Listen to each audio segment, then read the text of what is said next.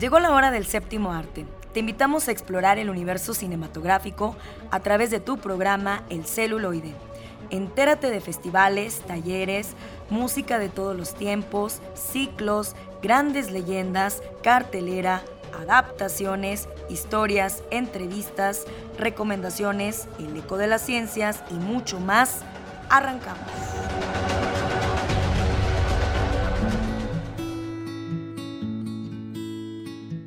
Amigos del celuloide, estamos ya aquí con ustedes, como siempre dirigiendo la orquesta del celuloide, Eduardo Carrillo.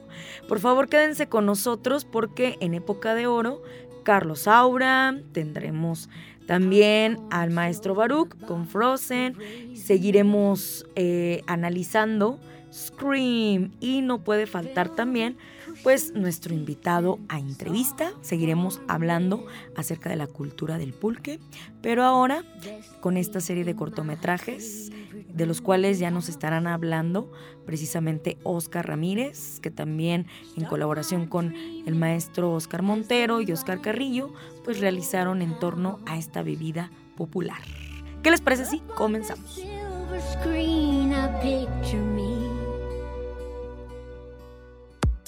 Llegó el momento de recibir a nuestros invitados. Escucha la entrevista. Continuamos con más aquí en el celuloide. Tenemos en entrevista a Oscar Ramírez. Seguimos con esta cultura del pulque. Platícanos, Oscar. Ya estrenaron uno de los episodios, ya vimos hace unas cuantas semanas, precisamente en el fin de semana que se celebra el Día Nacional del Pulque pues ustedes presentaron las morfologías del pulque, ¿verdad? Que van, van a ser una serie de episodios, ¿verdad? ¿Cuántos faltan? Todavía faltan, de ese que enseñamos, todavía faltan cinco. Son seis episodios que conforman toda la serie. Ajá. Y de hecho, en la presentación que va a tener el maestro Gerardo Vela, de la cultura pulquera en San Luis Potosí, en la Feria del Libro, vamos a pasar otros dos episodios para seguir promocionando la serie, que además él es uno de los testimoniales que aparecen en la serie. ¿Y cuántas pulquerías visitaron para realizar este trabajo? Pues, le visitamos varias aquí en la ciudad. Está retratada nada más una. Visitamos también este restaurante bar que se llama La Piquería, que está por el Jardín de Aranza ah, Azul. La Pulquería de la Morena, que estaba en Constitución. Y sobre todo muchas, pues de manera clandestina. ¿no? O sea, más que tener un sitio como tal, pues era debajo de un pirul Ah, entre las nopaleras y los vendedores o los lachiqueros que hacen el pulque, pues nos llevaban, ¿no? Así como de, pues mira, ahorita voy a ir a repartir, si quiere me sigue y ahí va, le voy enseñando qué onda, ¿no? Entonces íbamos atrás de ellos y nos metíamos entre ladrilleras, terracería. Ah, mira. Entonces, así como expendio, expendio oficial, pues, son pocos. Sí visitamos unos, sobre todo el de la reina, ah, quien mejor nos recibió. Y pues sobre todo eso, ¿no? Ir a pues con los pulqueros, con la gente pues, de a pie, como se dice, ¿no? Ah, Porque estábamos grabando ya por Mezquitic, Monte Oscuro, Buenavista, todas aquellas, toda esa zona de Mezquitic. Y pues encontrábamos uno o, encontrábamos un vendedor de pulque. Oiga, ¿dónde vende pulque? No, pues sígale aquí, donde está el árbol, a mano derecha. Y así nos fuimos pues preguntando a la gente de dónde conseguíamos pulque, dónde conseguíamos pulque, y entonces nos fuimos metiendo a, pues, a lugares donde llegaba alguien en moto con sus barricas a vender.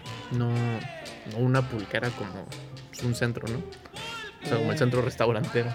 ¿Y cuánto tiempo ha implicado todo este proceso de recolectar los datos, de lograr tener ya este producto final? Pues, nos echamos más de nueve años realizando esto. Sobre todo entre buscar la información, hacer pues, los lazos con la gente, porque pues, no es sencillo, pues, sobre todo estar con ellos. Porque son grupos muy cerrados y como estábamos pues, en lugares que no son oficiales, pues como, bueno, ¿y usted qué? ¿Y a poco sí le gusta?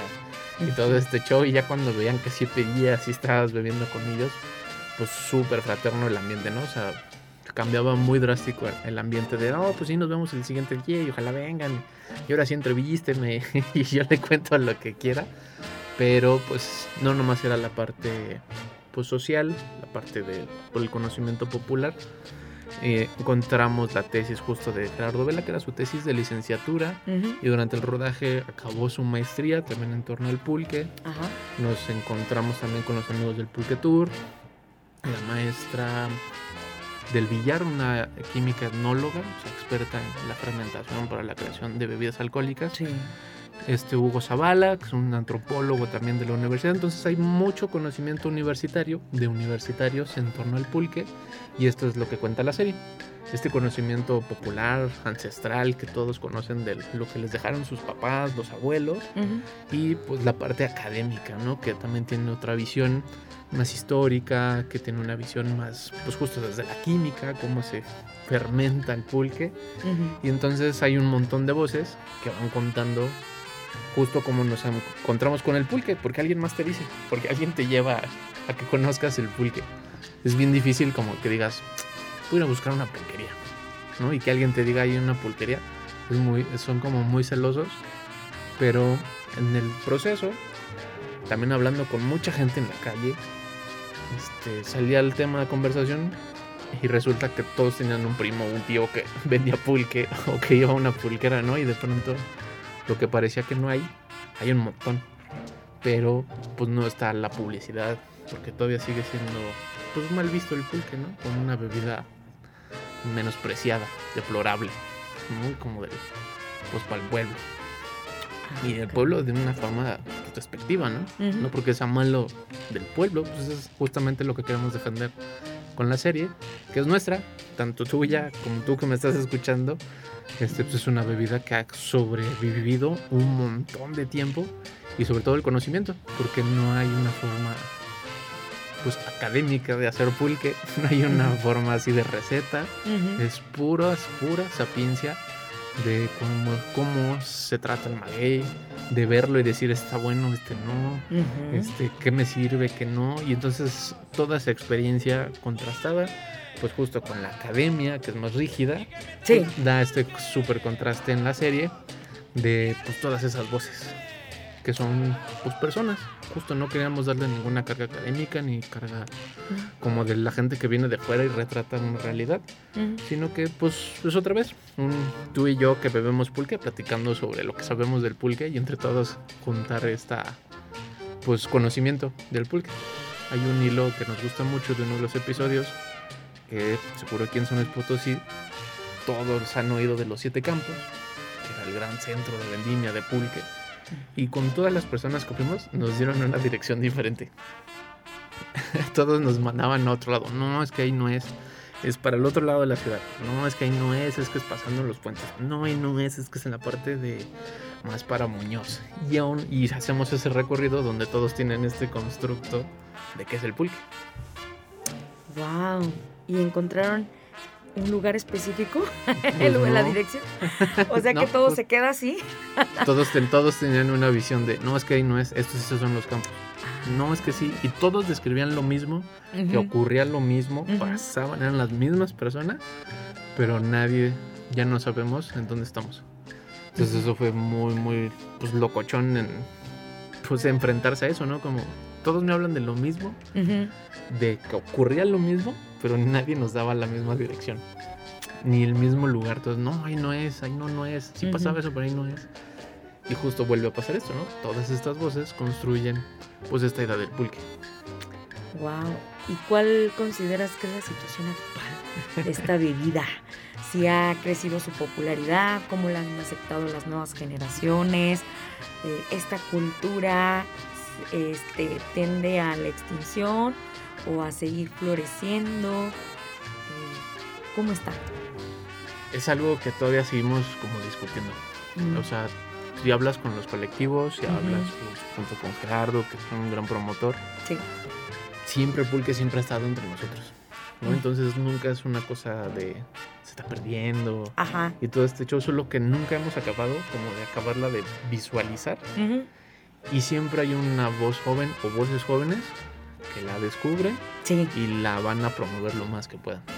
Y entonces esa voz pasa a alguien más, que es otra vez otro grupo de voces jóvenes, y se sigue manteniendo, pues como el conocimiento ancestral, ¿no? Solo que ahora no es los padres, los hijos, no son los abuelos, sino pues los desconocidos, por decirlo de una forma, ¿no? De pronto, uno de los chicos que hace los comentarios en la serie que él también hizo su tesis alrededor del pool, que ahora licenciado en antropología, pues nos contaba justamente eso, ¿no? Que él quería dejar todo y volverse productor de pulque.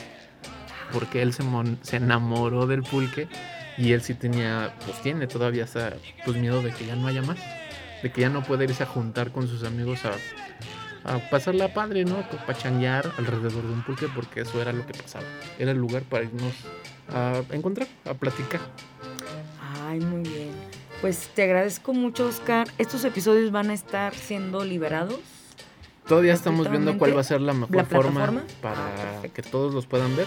Ahorita estamos en un proceso de pues, presentaciones. Presentaciones, ¿no? Y justo como el pulque, te vamos a llevar la serie para que conozcas el pulque. porque entonces nos ha ido bastante bien. Hace poco estuvimos en Salinas, en el campus allá en San Luis, en Salinas, en la universidad. Y pues un montón de chavos, ¿no? Es como, pues ustedes son de aquí, aquí, aquí atrás de su campus, pues están todos los campos marguilleros. ¿Por qué no han bebido pulque? Y entonces pasa esto, ¿no? Hay que la voz inquieta, tiene que pasarle ese comezón, por decirlo de una forma, a alguien más y sentarnos a platicar. ¿no? Más que beber, o sea, sentarnos a platicar sobre el pulque. Sí beber el pulque, pero no en esta idea de embriagarnos, sino de compartir. Muy bien. Pues muchísimas gracias, Oscar. A ti, a ti. Felicidades. gracias, los esperamos el 14 de marzo. Seguimos con más.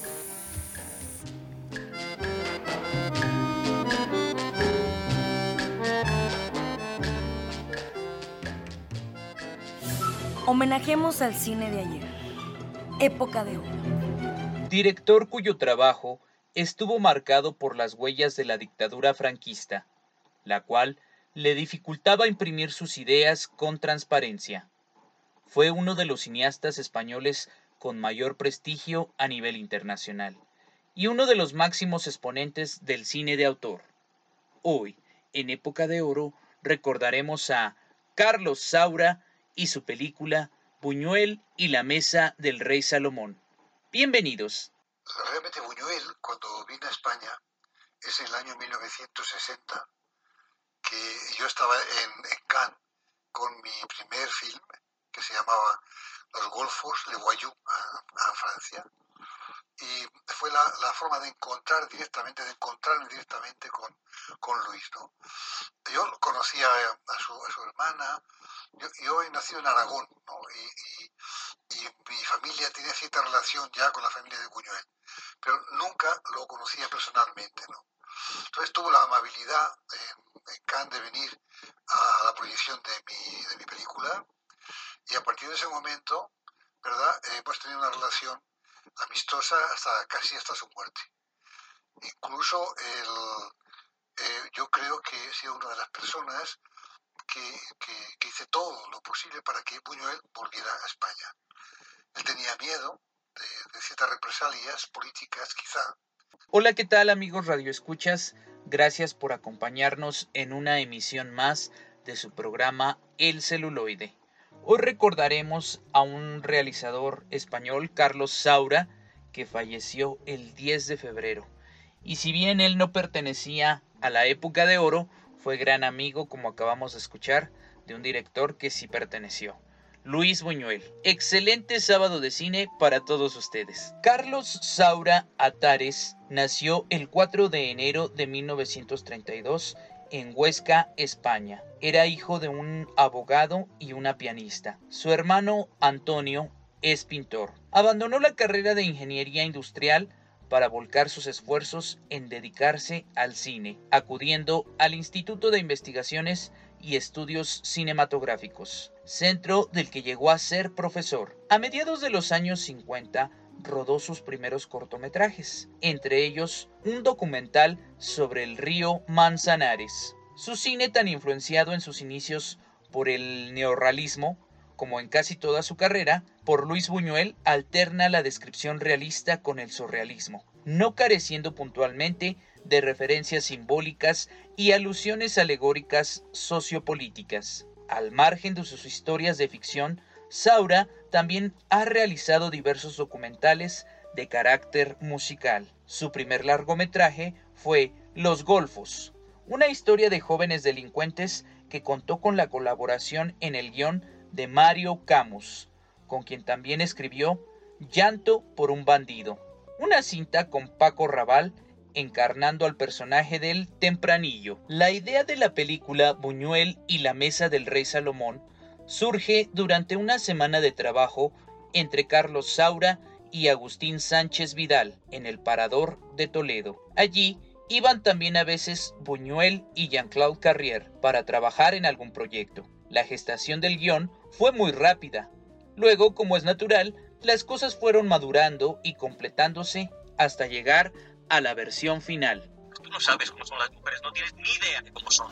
Y tú sí, no me agarré. Todos sabemos que para lo único que quieres a una mujer es para que se pase el día en la cocina. Eso es una estupidez.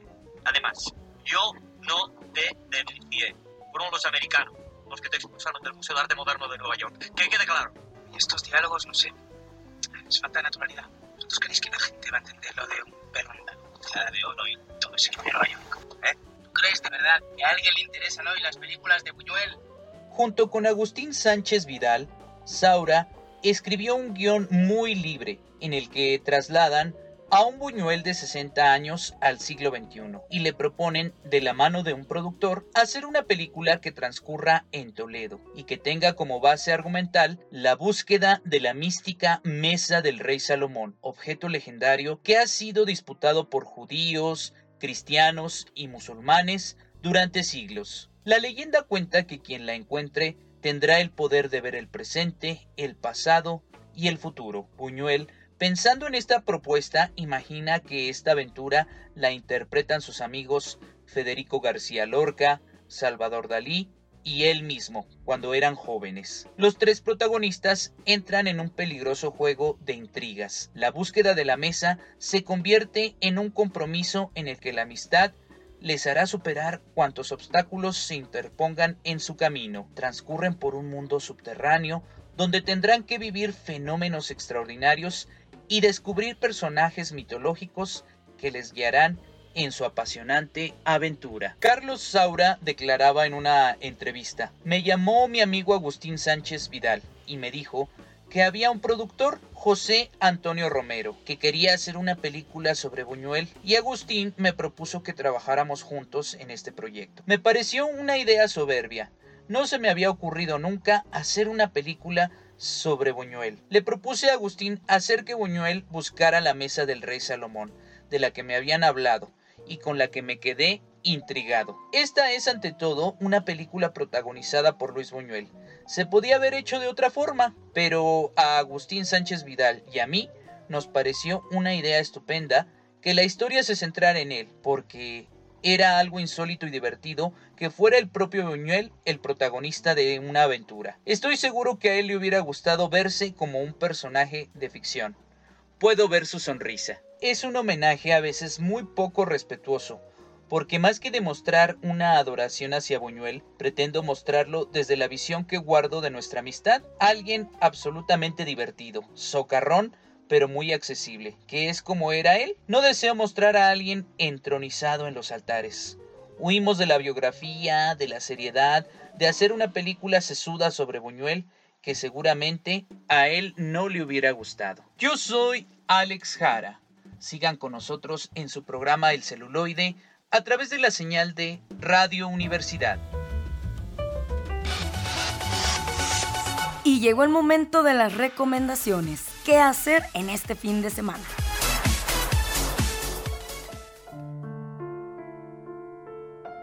¿Qué tal? ¿Cómo están, Radio Escuchas? Soy el maestro Baruch, otra vez con Cine, Ciencias Forenses y Villanos. Hoy vamos a hablar de un, de un villano, pero también vamos a entender la justificación del mismo, ¿ok? vamos a entender realmente al villano, como lo dije en, mi primer cápsula, hace ya algún tiempo. Eh, cuando somos jóvenes admiramos a los héroes, pero cuando somos mayores entendemos las motivaciones de los villanos. Vamos a hablar de, Frozen este, y vamos a hablar de, Hans, el, villano que supuestamente es villano en, este, esta cinta. Vamos a analizar bien. Eh, Hans sí es una persona que buscaba es perverso, es narcisista y buscaba de alguna manera quedarse con el trono, eso es cierto, indudable, pero mm, si analizamos bien las cosas, Hans no robó nada. Porque e, en el momento que Elsa sale corriendo eh, hacia la nada, toda perturbada, y, luego Ana la sigue como loca, sin preparación, sin conocimiento, ni sin a dónde iba a ir, y le encarga el reino a Hans. O sea, las dos se fueron por cuestiones muy subjetivas, eh, no estaban listas para gobernar, ninguna de las dos, de lejos. Y, se ensaña, e, en las cintas nos ensañamos con el villano, decimos, ah, maldita villano, que no sé qué, no sé qué. Y nos, nos quejamos de que Hans es un maldito. En realidad, el único acto que sí, a lo mejor sí es cuestionable, es cuando iba a matar a, Elsa. Pero si ustedes se remontan, por ejemplo, nos remontamos y nos vamos a la segunda película, eh, y, se explica en la segunda película un poquito más el contexto, eh, se dan cuenta, verdaderamente se dan cuenta que, que si se muere esta Elsa, pues obviamente todo lo que tiene que ver con ella, eh, la magia, básicamente, pues se va con ella, desaparece. Entonces, si Hans hubiera matado a Elsa, pues, se hubiera acabado básicamente el invierno que ocasionó Elsa en su este shock emocional que tuvo porque de alguna manera huye y abandona a todo el mundo y técnicamente pues no le importó nada. Y ese es un problema porque no es un buen gobernante porque es una persona muy inestable. Ana, ¿cómo puede enamorarse de una persona en, unas horas? Sí, ahí todo, todo el mundo creo que vio el punto de, de error de, de Ana. Sí, o es claramente que es una persona inmadura, incapaz de gobernar. Elsa, una chica que nunca ha tenido socialización, que no, bueno, no ha socializado adecuadamente está llena de complejos, llena de miedo, llena de eh, miedo que le infundieron sus padres acerca de que puede lastimar a los demás.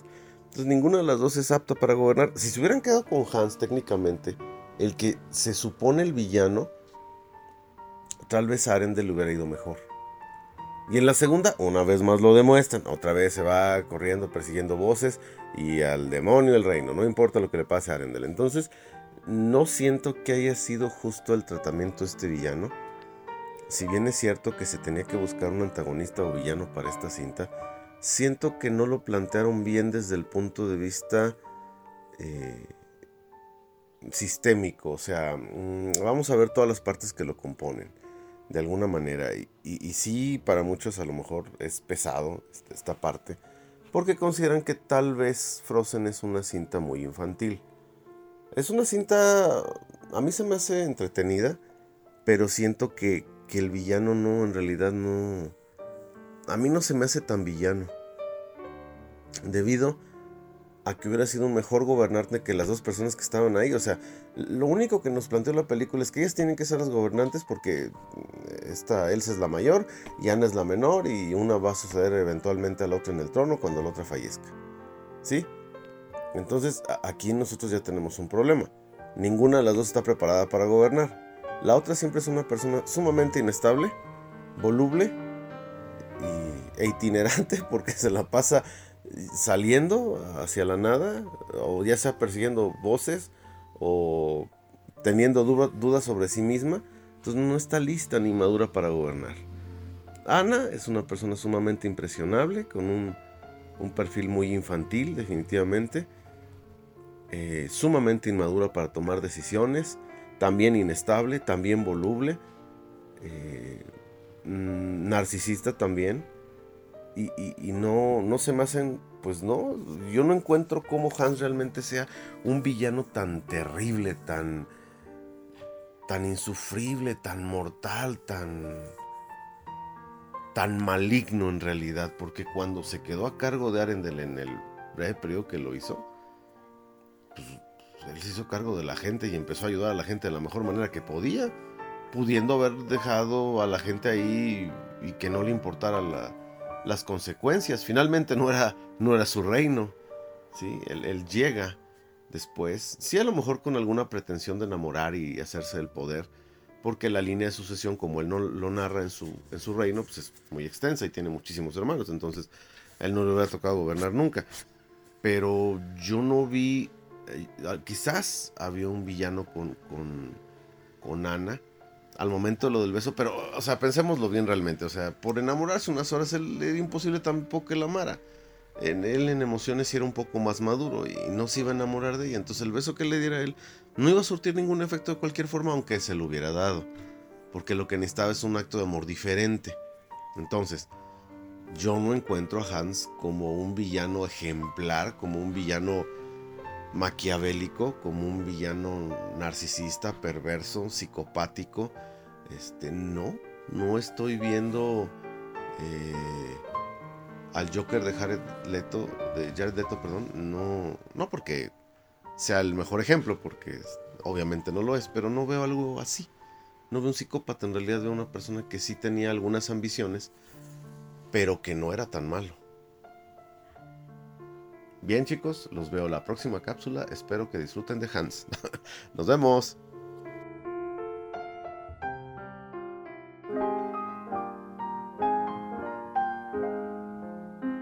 Bienvenidos a la sección de ficción, cómics y otras rolas, donde ahondaremos en elementos de la cultura nerd. Adelante con esta sección.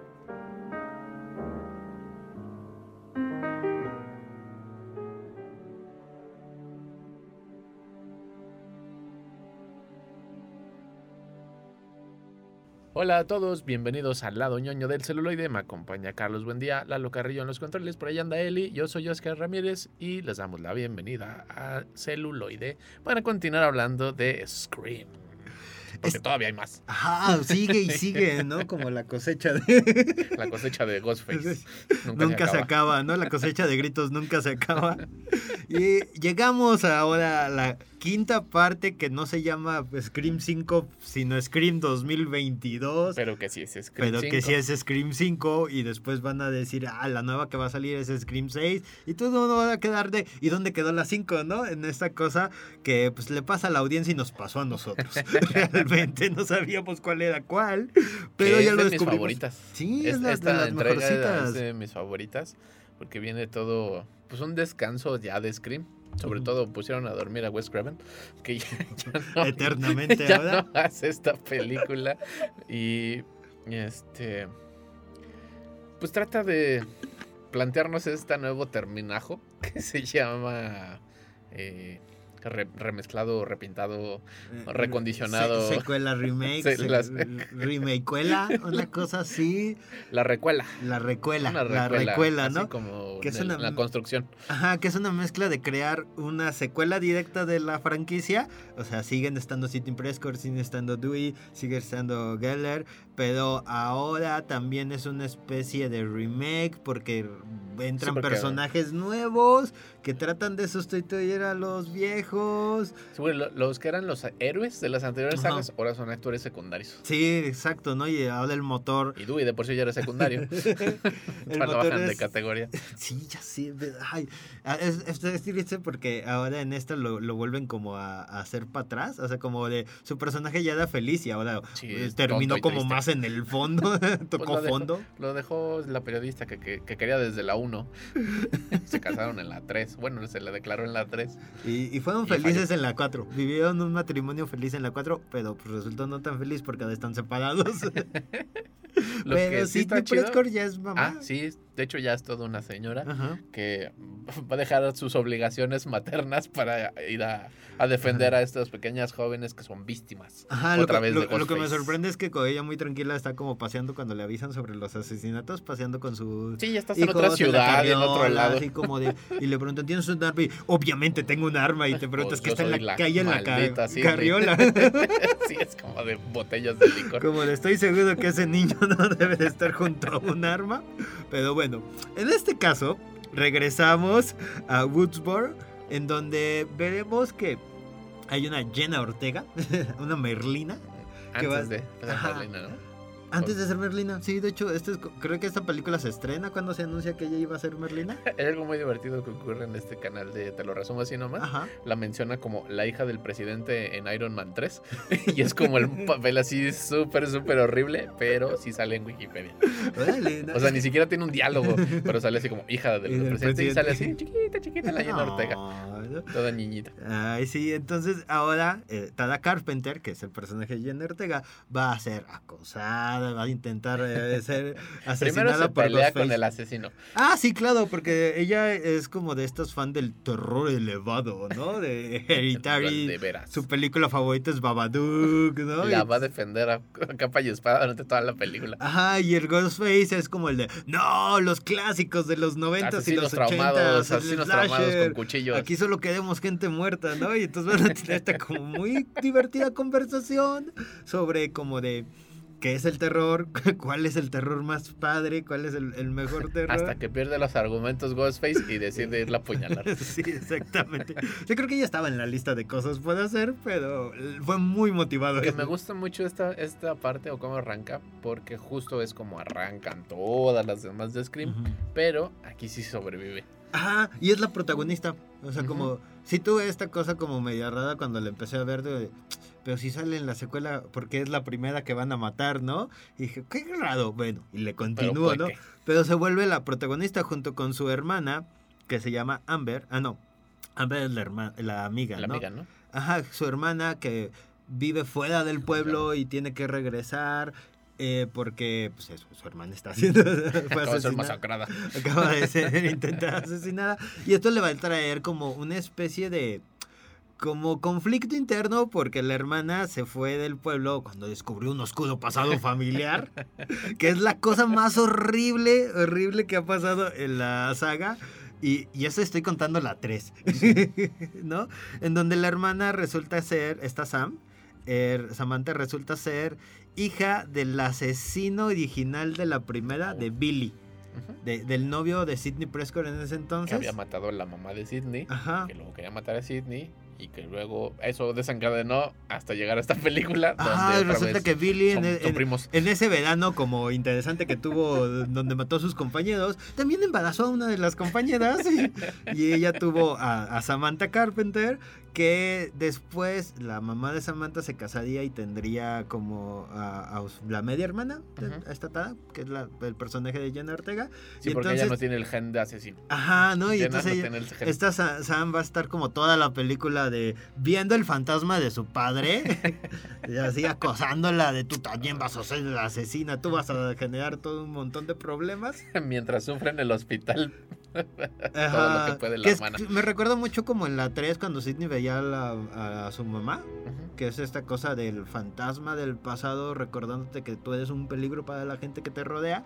Y en este caso es horrible eso, pero la película sí está muy buena. Sí, sí, o sea, justo ese es el recurso como para hacerme dudar en este relanzamiento que vuelve a la crítica original de si los asesinos nacen o los asesinos se hacen y entonces vuelve a poner en la mesa este diálogo mientras ocurren pues nuevas muertes, una nueva línea dramática, reaparecen las viejas historias y los viejos héroes como Sidney, como Dewey y estarán jugando ahora sí en la en el super pleito de que es una buena película de terror. Si bien antes había los chavos del cine club, estaba el fanático de las películas, que todos iban muriendo y luego resulta que unos de ellos también eran los asesinos. Aquí hay una chica que justo se tarda un montón la película para plantear la posibilidad de la recuela. Y la vieja guardia, a los anteriores héroes de las otras películas, como, ¿y eso qué es? Ajá, ¿no? Y los chavitos, ay, pues claro, es una recuela. y, se pelea ahí como la vieja, los viejos y los nuevos en este replanteo de la película y se tarda un montón en querernos explicar ya calzador que esto es una recuela para que no te claves de así es la Scream 5. Ajá, no, esta cosa como, como de ser tan meta la película que el, el género o el argumento, ¿no? De, de, la película, que es este como remake secuela, es analizado, cuestionado, eh, explicado, ¿no? En la, dentro de la misma película, ¿no? Entonces la película se vuelve en esta cosa como muy autoconsciente, que sabe justamente desde esas como recurso de, claro, no te, lo, no te lo estoy explicando a ti, compañero de aventuras, sino se lo estoy explicando a la audiencia para que no se tome tan a personal esta película, pero al mismo tiempo sepa que pues, pues todo esto sí es canon, ¿no? De la franquicia y que poco a poco la película parte me gusta de, de, esta cosa que al inicio es como, ah, mira, la primera llamada sobrevive, ¿no? Entonces, como que dices, oh, esta película no, no es pedo que, vaya a ocurrir, ¿no?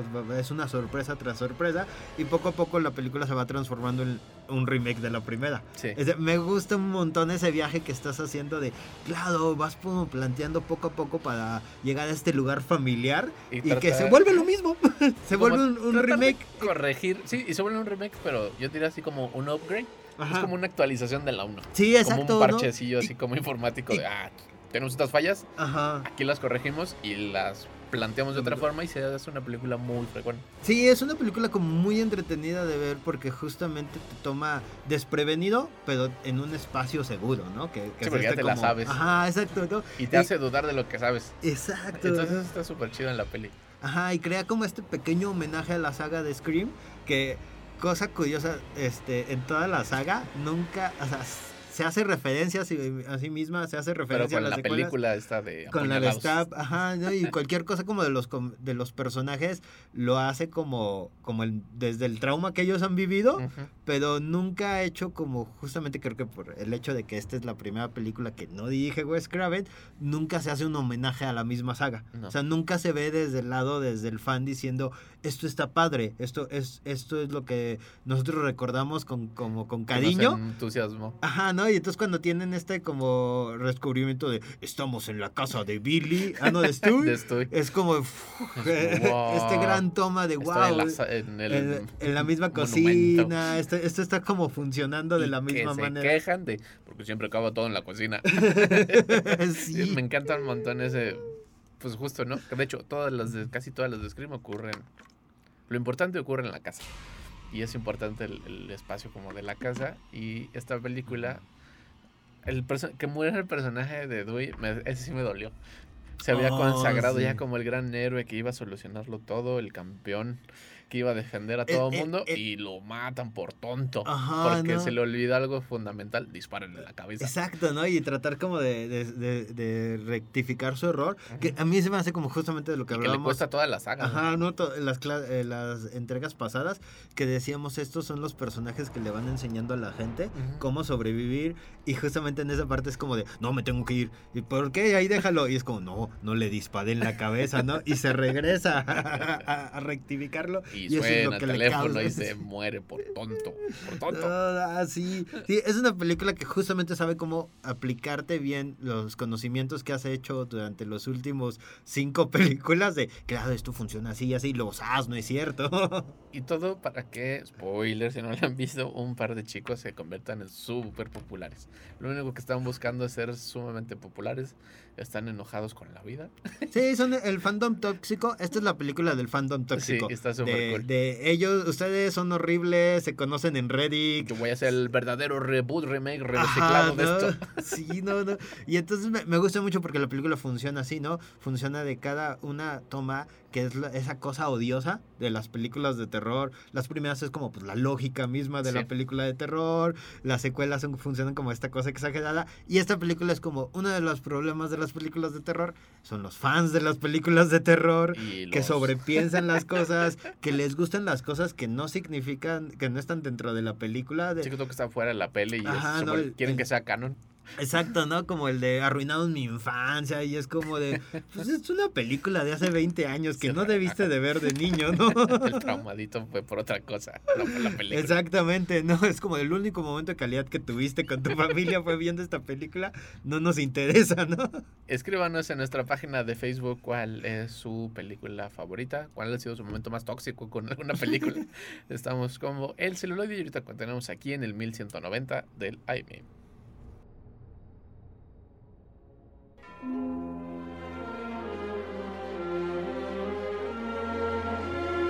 Les voy a hacer una recomendación que no pueden rechazar. Escucha bajo tu propio riesgo. Y estamos de regreso. Yo soy Carlos Buendía. Se encuentra conmigo Oscar Ramírez.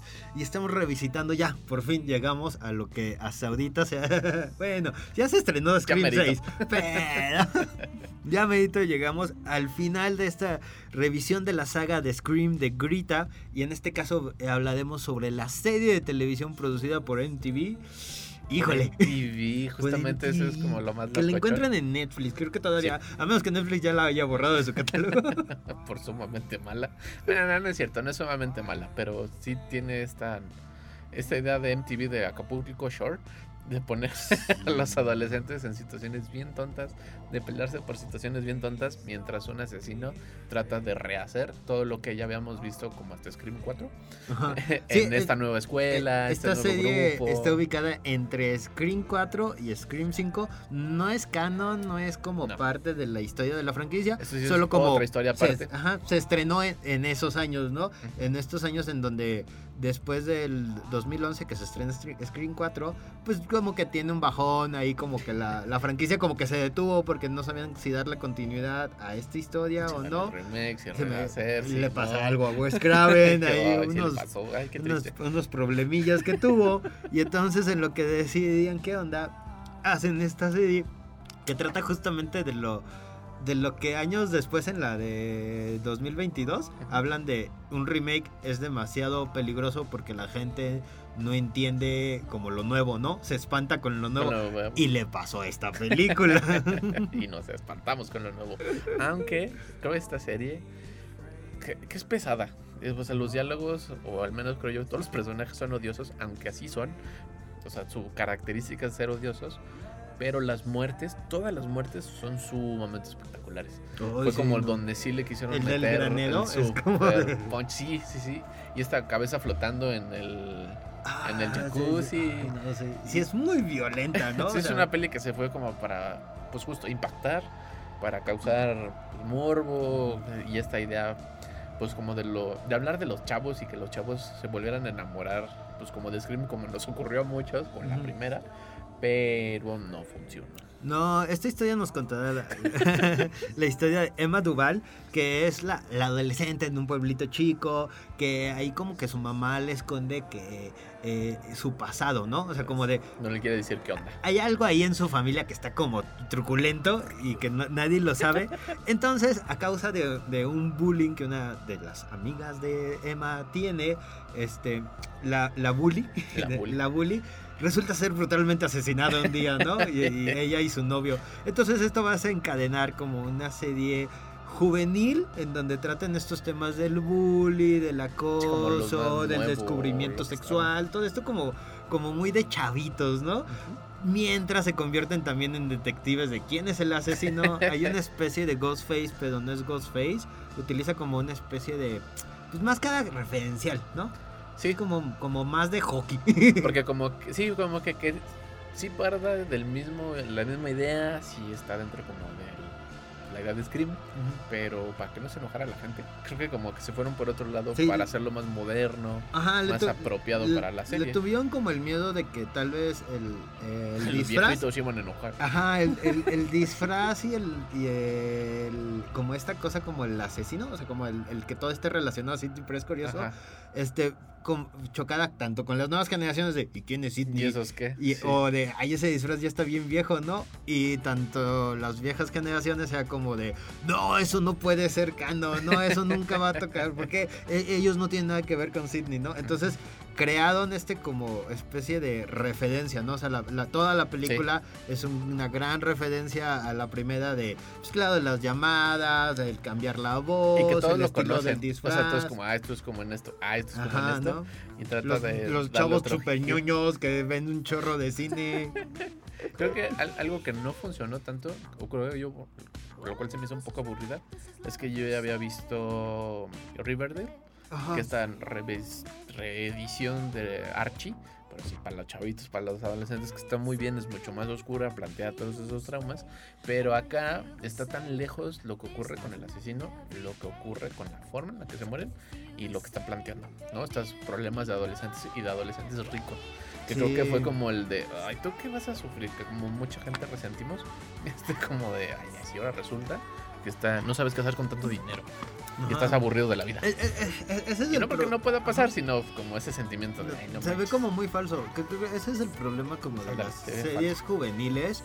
Es que no toman a su público como, como personas conscientes, personas este, inteligentes, y entonces lo que más o menos, y no conviven con ellos, o sea, no, no saben cómo se comportan, no saben cómo hablan, no saben cuáles son sus verdaderas preocupaciones. Entonces lo que lees así como el de el bully ha crecido en las escuelas, lo tomas como un agente externo y crees que con eso puedes escribir una película sobre bullying, ¿no? Y entonces terminas con unos diálogos súper falsos, con unas historias como bien alocadas, porque entre que quieres hablarle a la chaviza y entre como que dices, claro, aquí hay como carta abierta a meter cosas raras y asesinatos y violencia. Entonces hay como, hay una trama en donde una de las chicas, como la hija del alcalde, ve que su papá está cargando un cadáver. Ah, sí. O sea, pone unas cosas ahí, pero como que no tiene que ver con el asesino, es como una subtrama ahí. Entonces es una cosa así como, como tan alejada de la realidad como de claro, y entonces estos personajes, porque pues la trama sigue, la historia sigue, entonces tienen que asumir esto como pues son cosas que pasan, ¿no? A mí me gusta como en esto de, esto que siempre planteaba es que, o sea, lo que dices de, siempre había, en el grupo de amigos, ahí estaba el asesino. Exacto. Y dudabas de todos, pero en esta serie no está el asesino en el grupo de amigos, sino como en los papás, el hermano, el vecino, y hay como un montón de subtramas donde todo el pueblo es el asesino. Sí, y, todo el pueblo es como bien horrible, ¿no? Entonces, esta como exageración de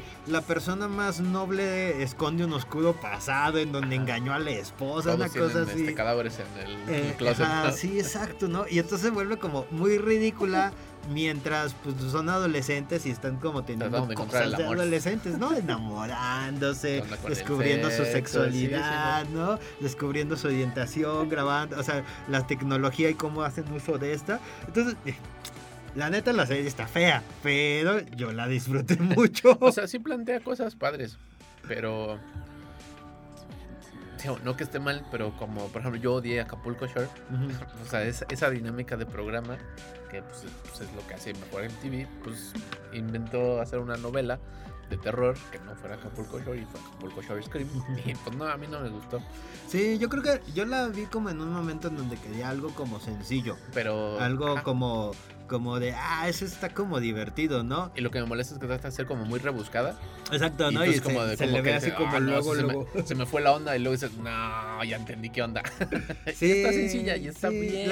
La, neta es algo que puedes como ver en una sentada, como dices, oh, que, eh, un chorro de sangre, eso, oh, las muertes como bien violento. luego, ay, sí, ¿quién se da el asesino? Y luego de repente van a sacarse algo de la manga. Y es como, no, es que mira, resulta que es esto.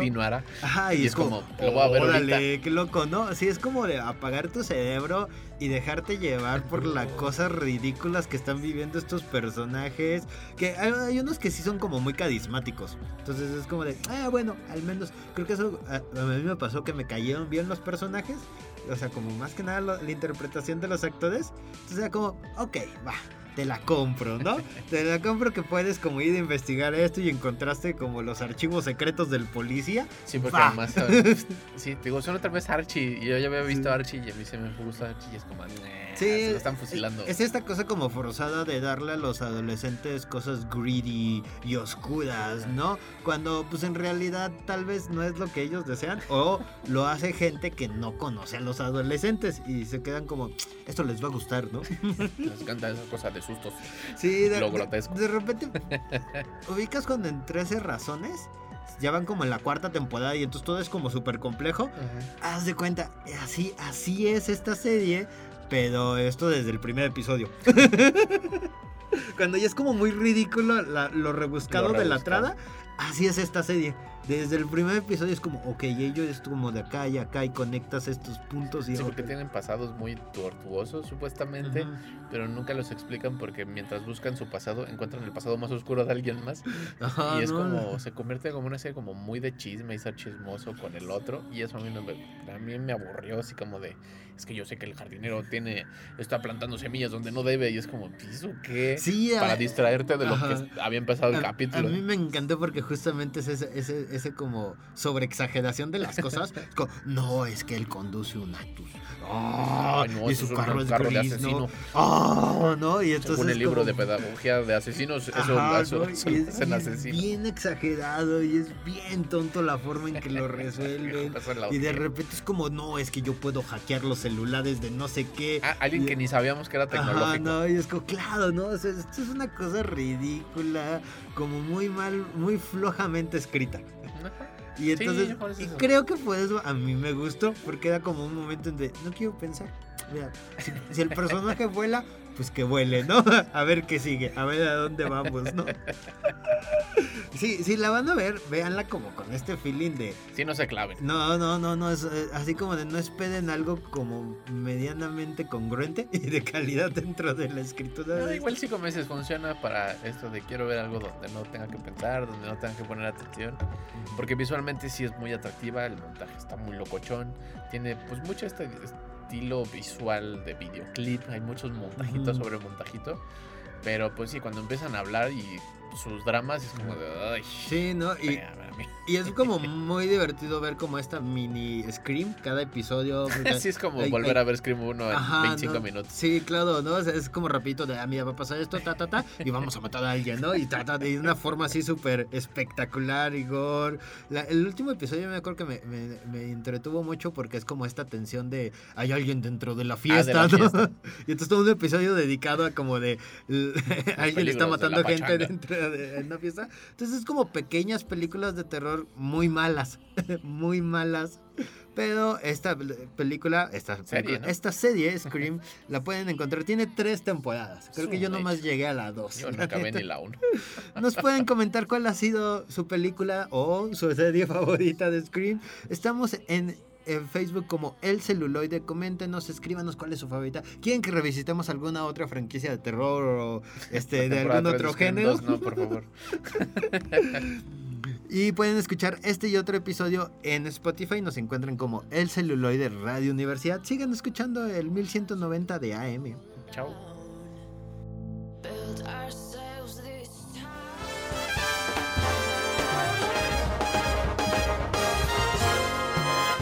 Esto fue El Celuloide.